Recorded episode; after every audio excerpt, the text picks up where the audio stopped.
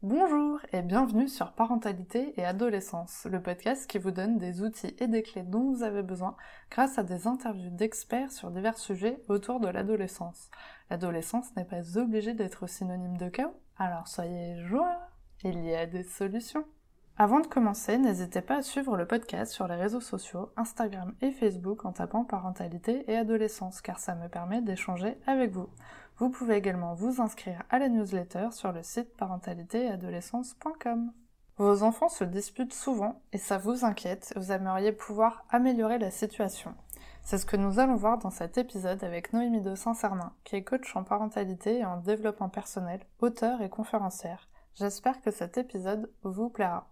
Bonjour Noémie. Bonjour Sarah. Alors pour commencer, pourriez-vous vous présenter s'il vous plaît? Oui, alors je m'appelle Noémie de Saint-Cernin, je suis spécialisée en parentalité et en développement personnel et j'accompagne les parents à gérer euh, les situations difficiles du quotidien, que ce soit avec les enfants, mais également dans leur couple, dans leur vie professionnelle, euh, dans plein d'autres domaines. Hmm, merci beaucoup. Alors aujourd'hui, on va parler euh, conflit dans la fratrie. Euh, et pour débuter, pouvez-vous nous expliquer pourquoi des frères et sœurs ne s'aiment pas ou ne s'entendent pas? Alors, d'abord, c'est pas tous.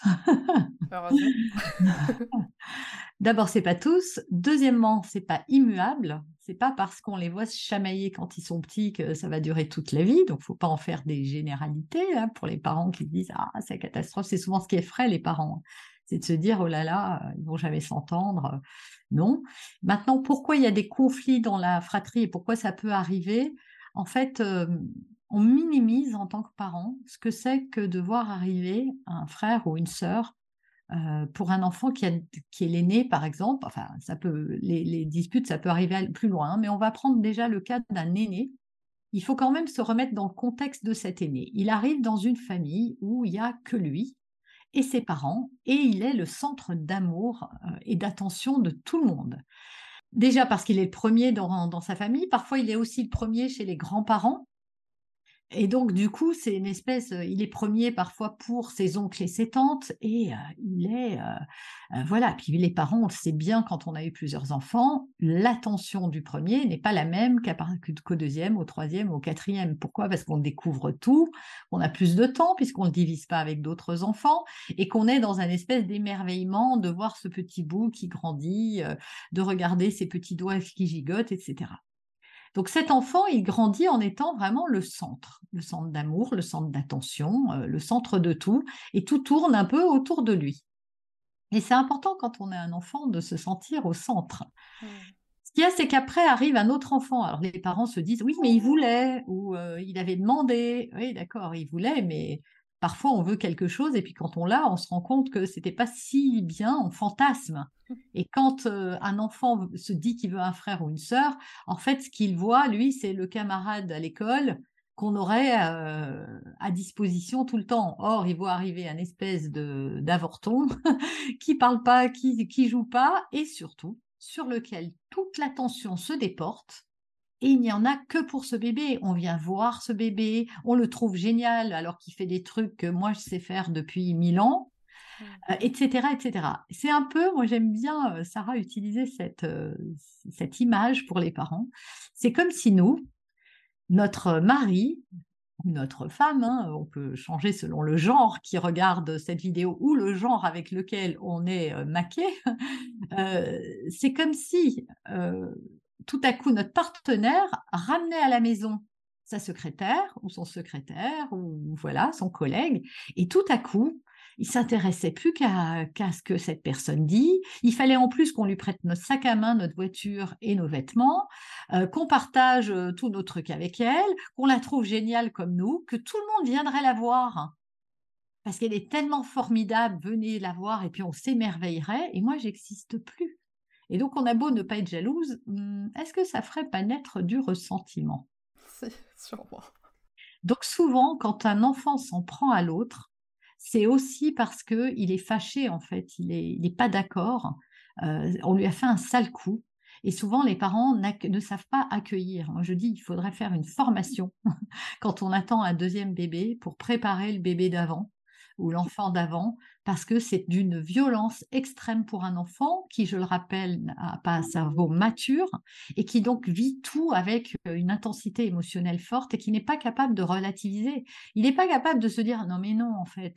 Euh, j'étais un si, bon bébé qu'ils ont eu envie d'en faire un autre, euh, et puis il va grandir et ça va aller mieux, et puis moi, tout ce temps qu'on lui donne, moi j'en ai eu encore plus puisque j'étais tout seul. Non, il n'est pas capable de faire ça. Et ça, c'est ce que les parents lui disent, mais il s'en fiche. Lui, il voit ce qu'il vit là maintenant, et ce qu'il vit là maintenant, c'est douloureux. Et pour donner un autre exemple, euh, il n'y a pas longtemps, je, je, coach euh, un couple en ce moment pour leurs enfants. Alors, on ne les citera pas, mais je pense qu'ils m'en voudront pas de donner cet exemple. Mais euh, la maman m'avait parlé bah, justement de l'aîné qui vraiment voilà tape sa petite sœur, n'est jamais content, etc. Et il y avait un point de conflit parce que moi j'étudie là, bah, quels sont les points de tension pour comprendre ce qui se passe dans la tête du petit pour qu'il soit fâché. Et donc il a un petit bureau qu'on lui a installé dans, dans le salon et il a ses, petits, ses petites figurines, ses petits machins, et, c'est son espace. Et depuis qu'il y a la petite sœur, bah, elle vient, elle lui prend ses affaires, elle bouge tout, euh, euh, et lui, ça le, le, met hors de lui, il refuse qu'elle touche. Et en, en fait, ce que j'ai analysé, c'est qu'en fait, on est en plein dans un conflit de territoire à nouveau. Mmh. C'est à moi, c'est pas à toi. Pourquoi tout à coup, parce qu'elle est là, je devrais lui donner mes affaires? Et donc j'ai dit aux parents, écoutez, mais pourquoi elle n'a pas un petit bureau elle aussi? Eh ben, ils ont installé le petit bureau, j'oublierai jamais, elle l'a fait dans la journée, hein. on a raccroché, elle est allée sur le bon coin pour trouver une table, des chaises, un truc disponible de suite pour régler le truc, le mettre en pratique. Il y avait une petite explication à donner aux enfants juste avant, et elle m'a envoyé une photo qui est magnifique où on les voit euh, concentrés chacun de leur côté. Parce que bah, pour la petite fille, ah bah moi aussi j'ai droit à un truc comme lui. Et pour le petit garçon, ah bah super, chacun a son espace et elle m'a pas pris mon espace. Et en fait, en faisant ça, le petit garçon a offert une figurine à sa petite sœur. Ah, et il n'y a pas eu de conflit du tout. Hmm. Ouais, c'est un très bon exemple. Oui, effectivement. Bah, alors justement, euh, est-ce qu'il est possible de faire quelque chose pour améliorer la relation en fonction euh, voilà, de la problématique? Est-ce que les parents euh, peuvent faire quelque chose pour aider un petit peu à apaiser les tensions? Oui, la première chose, c'est de ne pas intervenir. Mmh. je sais que quand je dis ça, on est eh comment ça? Parce que 90% des, des, départs de feu vont se régler avant même que les parents interviennent. Et en fait, quand on intervient, quand on est parent, alors je vais dire, il y a un cas dans lequel il faut intervenir, mais j'y reviendrai. Si j'oublie, il faudra me faire penser, Sarah. Mmh. Mais normalement, on ne devrait pas intervenir. Qu'est-ce qu'on penserait, nous, quand on est en train de se chamailler avec son partenaire et que la voisine vienne arbitrer. que ça la regarde pas. Exactement. Et en plus, la dite voisine qui arrive au milieu du truc où elle voit des choses, elle n'a pas l'historique. Et elle arrive et elle prend position. On va trouver ça ultra injuste. Mm. Eh bien, c'est ce qui se passe quand nos enfants se disputent. Parfois, il y, a un, il y a un historique. Moi, je me souviens que mes deux filles, euh, les deux dernières, se disputaient, comme tout le monde, ça leur arrive encore aujourd'hui, mais moins, heureusement, elles ont grandi. Mais euh, quand elles étaient petites, voilà, il y avait chamaillerie, euh, ça hurlait euh, souvent, etc. Et il y en avait toujours une qui est la victime. C'est souvent le plus, le plus jeune des deux. Mmh. Parce que souvent aussi, les parents partent d'un postulat, puisque tu es plus grand, toi, tu peux te contenir, toi, tu peux faire un effort. Mais c'est ultra injuste, là encore. Ultra injuste parce qu'on a, on a face à nous deux enfants et c'est pas parce qu'on a deux trois ans plus qu'on est vraiment mature pour gérer euh, ses émotions, pas du tout. Et donc du coup, euh, ce qui se passe, c'est que quand on intervient, eh bien on va fabriquer des rôles et on va rentrer dans le fameux triangle de Cartman. C'est-à-dire qu'il va y avoir un bourreau, c'est celui qu'on estime avoir été méchant avec l'autre, c'est souvent celui qui a tapé, et c'est pas parce que c'est celui qui a tapé que c'est lui le méchant. Parce que moi, je me souviens que la petite sœur, elle faisait tout pour faire monter l'autre dans les tours. Hmm. Et que Marie, qui était, quand même très introvertie, finissait par réagir, euh, comme souvent les enfants, comme ils n'ont pas encore, enfin, cérébralement parlant, les capacités de s'exprimer, de, régler le conflit eh bien, ils vont utiliser les moyens à leur disposition, c'est-à-dire que empli d'émotions, bam, ça va partir tout seul, c'est un objet qu'on jette, c'est euh, les cheveux qu'on attrape et qu'on tire, c'est un coup qui s'en va tout seul. Et, et, là, on dit, ah oui, Marie a cherché, enfin, pourquoi tu as fait ça, etc. Mais ce qu'on voit pas, c'est que sa petite sœur lui a cassé sa tour, et puis elle lui a déchiré son machin, elle est venue lui prendre sa poupée, elle l'a embêté. Et, peut-être que Marie a stocké comme ça euh, depuis le matin, elle stocke, elle stocke, elle prend sur elle, et justement, ce qu'on lui demande de faire, elle le fait bien, mais comme à un moment, c'est trop, c'est trop. Est-ce que ça nous est jamais arrivé, nous, en tant qu'adultes, d'être au volant, euh, quelqu'un nous fait une queue de poisson et d'un coup on l'insulte de tous les noms d'oiseaux, on dit ouais j'ai envie de le tuer celui-là, on le fait pas. Et pourtant nous aussi on perd pied. Mm. Pourquoi on n'accepterait pas que nos enfants aussi? Donc en fait, la première chose à faire, c'est de pas intervenir pour éviter ces rôles. Donc le bourreau, la victime, et le sauveur, qui est le parent, mm. et qui devient, qui est là pour arbitrer, qui est un peu le gendarme, et qui va être sans arrêt sollicité. Hein. La petite victime va toujours venir chercher son parent pour venir arbitrer la situation, bien me défendre. Et donc, en fait, on n'apprend pas aux enfants à gérer leurs conflits. Ah du tout. Et du coup, en tant que parent, on doit euh, accepter que nos enfants sont. On doit avoir suffisamment confiance en eux pour savoir gérer leurs conflits. On n'est pas là à l'école, caché derrière euh, le bureau, parce que des conflits, ils en ont aussi ailleurs. Et on n'est pas là caché pour dire Ah ouais, t'as vu, tu lui as fait ça, euh, t'es pas gentil. Non, on les laisse, il va, bien falloir qu'ils apprennent à vivre. Donc, dans 90% des cas, ça n'appelle pas qu'ils se disputent, il faut l'accepter en fait. D'accord. Et alors, quel est le, oui, celui où ils peuvent intervenir? C'est quand il y a de la violence physique. Mmh, d'accord. Voilà, là il faut tout simplement séparer les enfants, pas prendre position.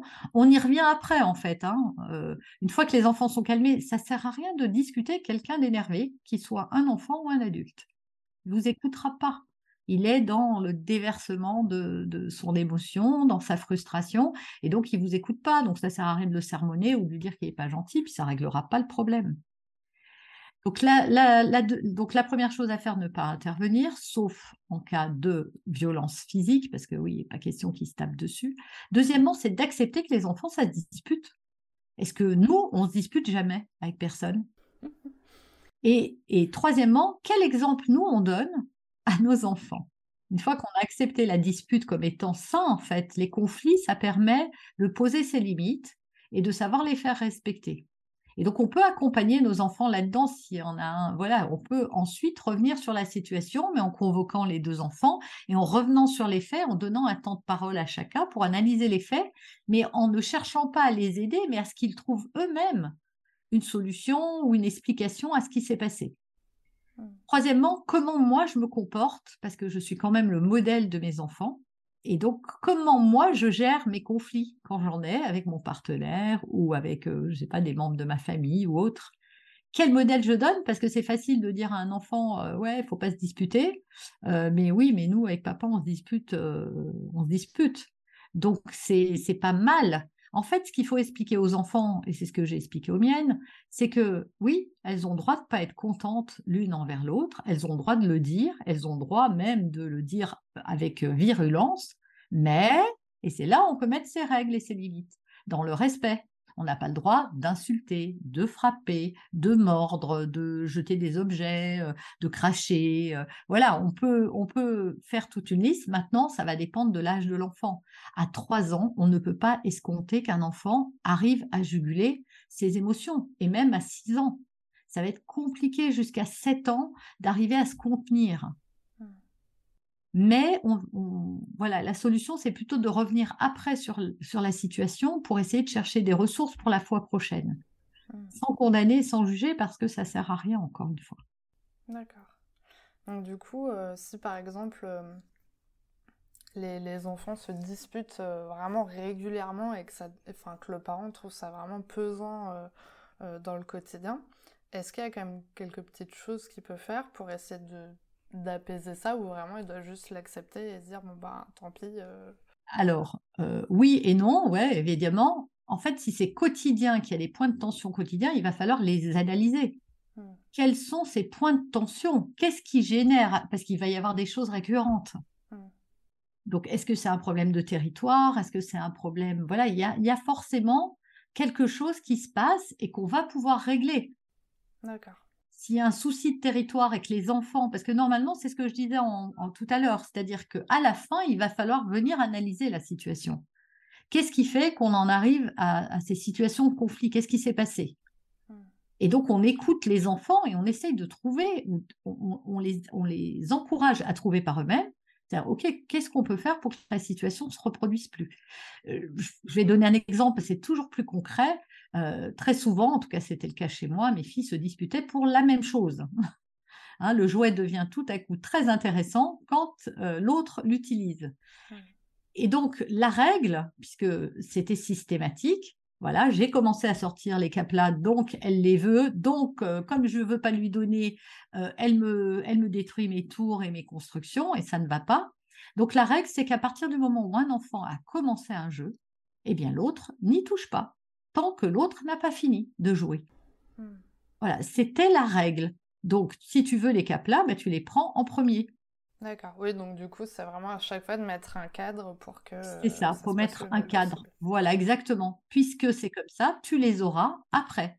Et donc, on peut définir, pour pas tomber dans une histoire de. On peut définir une plage horaire aussi dire voilà, jusqu'à telle heure, et on met un minuteur. Hein. Le minuteur, ça a toujours été mon ami. Ma mmh. fille l'appelait le miteur. Ça a été magique pour plein de trucs. Bah oui, au lieu de dire euh, on part dans cinq minutes ou on met un minuteur, on lui dit quand ça sonne, c'est l'heure, on y va. Et là, c'est pareil, quand ça sonne, hop, c'est plus à toi, c'est à l'autre. Ou alors, parfois, les enfants trouvent des solutions plus. Euh, euh, je me souviens que pour les caplas, chez moi, par exemple, parce qu'on on leur dit comment on peut faire pour que ça arrive plus? Et donc, une de mes filles m'a dit, eh ben, on, les compte et on fait deux tas. Ah ok. Et en fait, parfois, moi, j'ai souvent été surprise de leur euh, créativité. Parfois, ils disent n'importe quoi. Hein. Vraiment, c'est pas possible, c'est pas viable. Donc, euh, on ne leur dit pas, non mais c'est débile, ça marchera jamais. On dit juste, je suis pas sûre que ça fonctionne. Est-ce qu'on n'essayerait pas plutôt ça? Mais on évite au maximum de venir donner des conseils. Pourquoi? Parce qu'encore une fois, le but euh, de, notre rôle de parent n'est pas d'apprendre, de donner du poisson, mais d'apprendre à pêcher à nos enfants. Donc d'apprendre à trouver les ressources en eux pour que déjà ils aient confiance en leur capacité à trouver des solutions et qu'en plus ça les encourage à continuer à en chercher. Donc ok, bah écoutez, vous allez le faire. Et alors, ça leur a, ça leur a pris euh, beaucoup de temps à compter les caplas. On en a mis un dans une corbeille, l'autre dans une autre truc. Chacun avait son tas de caplas. Et puis voilà. Puis à la fin, finalement, je sais pas, peut-être un an après, ils ont fini par tout mettre ensemble parce que, euh, bah voilà, pour construire, euh, il manquait des pièces. Et du coup, ça les oblige à aussi trouver, négocier, être agréable avec l'autre. voilà. Mmh.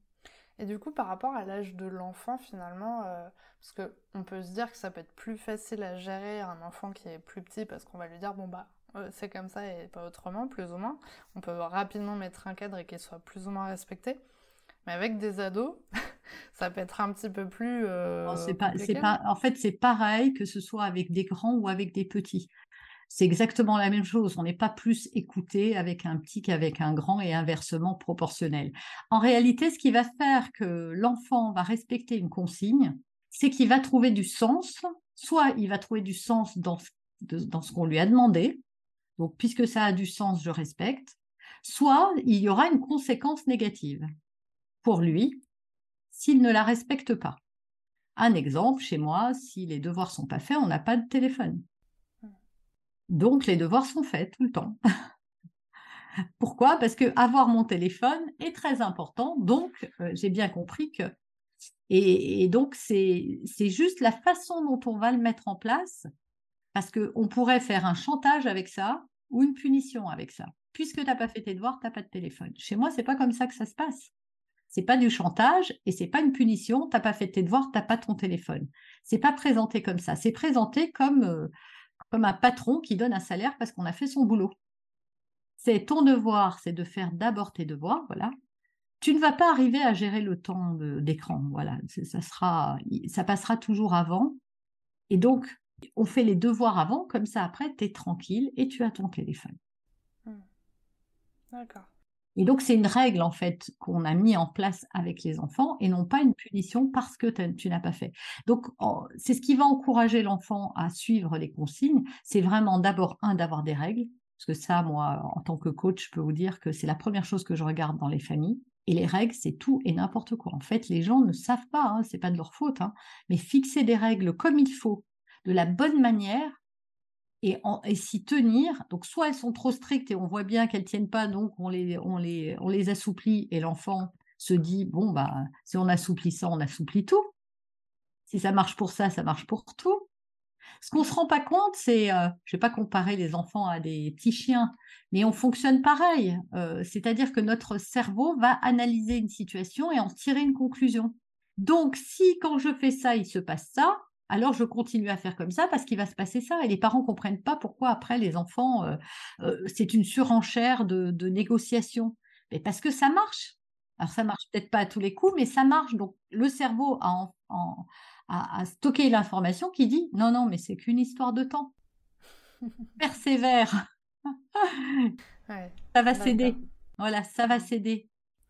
Et pour les, euh, les enfants ou les ados qui sont violents entre eux, oui. Euh, que peuvent faire les parents? Parce que c'est vrai que des fois, euh, Bon, bah, si par exemple on a un garçon de 15 ans qui fait euh, presque 2 mètres et euh, qui est déjà plus costaud que nous, euh, ça peut être un peu stressant pour la maman peut-être de se dire ok comment je vais faire pour intervenir? Parce qu'à tout moment je vais peut-être me prendre quelque chose quoi.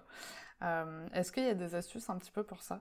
Alors, bah, si, si, la maman a la peur de se prendre quelque chose, c'est qu'il y a un moment, un, un défaut qui a été commis dans l'éducation, parce qu'un enfant de 15 ans, il est quand même capable de se maîtriser.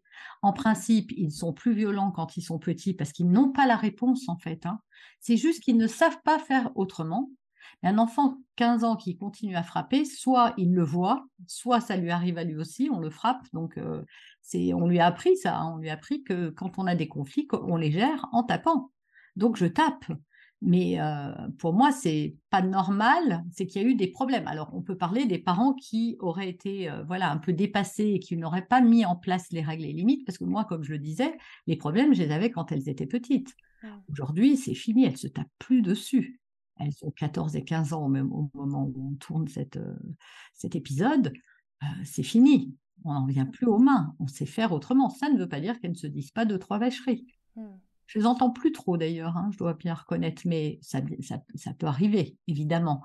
Mais c'est différent, c'est très épisodique, ça n'arrive pas souvent. Je les entends se disputer, mais ça se règle comme on règle euh, des conflits entre adultes quasiment. Hein. C'est-à-dire que je t'exprime, je suis pas contente, je râle, je te le dis, et puis voilà, et puis c'est fini, on passe à autre chose. Mmh. Donc, s'il y a encore de la violence avec un enfant qui a 15 ans, qu'est-ce qui se passe? Peut-être qu'il va pas bien, Peut-être que ça vient pas de l'éducation, hein. peut-être qu'il vit des choses difficiles et violentes lui-même. Donc c'est peut-être une alerte pour comprendre qu'est-ce qui se passe. En fait, la première chose à faire toujours, c'est d'essayer de comprendre et de partir d'un postulat, c'est que nos enfants ne font rien pour nous embêter, ne sont pas violents naturellement, ne sont pas euh, de mauvaises personnes. Simplement, il leur arrive, il peut leur arriver des mauvaises choses voilà, et une, une, mauvaise gestion émotionnelle, il y a des choses qui peuvent les traverser où ça ne va pas du tout. Et donc, s'en prendre à ce petit frère ou à cette petite sœur quand je suis adolescent, pourquoi? Pourquoi j'en suis là aujourd'hui? Qu'est-ce qui se passe en moi pour que je m'en prenne à, mon frère ou à ma sœur avec autant de violence? Mmh. donc il y a vraiment à questionner un petit peu euh, et son éducation et le parcours de son enfant et ce qu'il vit actuellement. Et est-ce que c'est possible que, par exemple, un enfant en bas âge, euh, il n'y a pas eu de problème particulier, ça se passe très bien, et arrivé à l'adolescence, là d'un coup, euh, ça y est, euh, il se passe plein de trucs, c'est n'importe quoi, et effectivement, il y a des conflits qui naissent dans la fratrie qui n'avaient pas du tout quand ils étaient petits, et peut-être que les parents avaient du coup pas eu besoin de mettre en place un certain cadre ou certaines règles, et, du coup, est-ce que en le faisant euh, plus tard, ça, ça fonctionne aussi? Oui, alors c'est rare que d'un coup on s'entendait bien puis on s'entend plus. C'est quand même. Euh, alors après, ce qui peut se passer à l'adolescence, c'est que bon, voilà, mon territoire devient important. Ah, il y a cette notion de territoire, de ma chambre, de pas rentrer, de respecter. Voilà, euh, l'adolescent va avoir un besoin d'intimité très très fort, et les petits parfois ils viennent, ils fouillent, euh, voilà, et donc ça m'agace et ça peut effectivement avoir des pulsions un peu fortes parce que, mais de là à, lui taper dessus quand même, normalement l'ado devrait arriver à se maîtriser. Mais bon, peut-être que excéder, donc à, nouveau, voilà, ça va être de, de dialoguer avec cet ado pour comprendre, et puis dialoguer aussi aussi avec l'enfant pour lui expliquer, parce qu'il ne comprend pas. Jusqu'à maintenant, je pouvais rentrer dans sa chambre, je pouvais faire ce que je voulais. Et puis là, tout à coup, euh, c'est un dragon. Alors, il y a aussi tout ce qui se passe à l'adolescence. Il y a des chamboulements. Notre enfant vit des choses qui sont pas simples pour lui. Hein. C'est pas simple pour nous, mais c'est pas simple pour lui. Et c'est vrai qu'à l'adolescence, les, les émotions à nouveau, un peu comme quand il se roulait par terre quand il avait deux ans, à l'adolescence, ça peut devenir très théâtral, très... Euh, euh, tout est... Oh, mon Dieu, mon cruel. c'est euh, voilà, ça peut devenir comme ça, c'est-à-dire qu'ils sont comme ces épidermiques qui sont très très sensibles. Donc cette sensibilité, effectivement, comme ils sont toujours immatures au niveau cérébral, ils peuvent avoir des gestes brusques ou violents. Mais là, il y a vraiment un travail de parents à rappeler les règles et les, et les normes et à refaire prendre la responsabilité parce que d'accord, on te comprend. C'est pas drôle d'avoir un, frère qui rentre et qui fouille tes affaires, voilà, qui, regarde les messages du téléphone et qui après se moque en disant ah il a envoyé des cœurs à machin. Et alors là pour l'ado, mais c'est ah, c'est le c'est le truc suprême quoi. C'est la condamnation là. C'est c'est le pire qu'on puisse lui faire. Résultat, il peut être fou de rage effectivement et sur ce point-là, comme on peut l'être nous adultes, perdre perdre pied et s'en prendre à ce petit qui, euh, euh, qui fait des choses qui le blessent. Mmh. Donc en fait, il faut juste voir qu'en fait, il n'y a pas d'enfants méchants, il y a que des enfants qui souffrent. Mmh. Et qu'il faut aller questionner euh, cet enfant pour savoir qu'est-ce qui se passe, pourquoi c'est si, pourquoi et pourquoi ça a fait naître une pulsion aussi forte. Et donc une fois qu'on a compris que avec lui et qu'on l'a accompagné pour lui dire je te comprends, c'est vrai que c'est horrible, j'aimerais pas moi qu'on lise mes messages, c'est des choses de l'intime, je comprends que tu n'avais pas envie de partager ça et puis qu'il l'a mis à nu et qu'il en parle à tout le monde et que, ça doit profondément te blesser. Et une fois qu'on a dit ça, il y a un mais, mais il est impensable que tu puisses le frapper ou la frapper, euh, euh, l'injurier, euh, tout ça, non. Ce n'est pas proportionnel à ce que tu as vécu.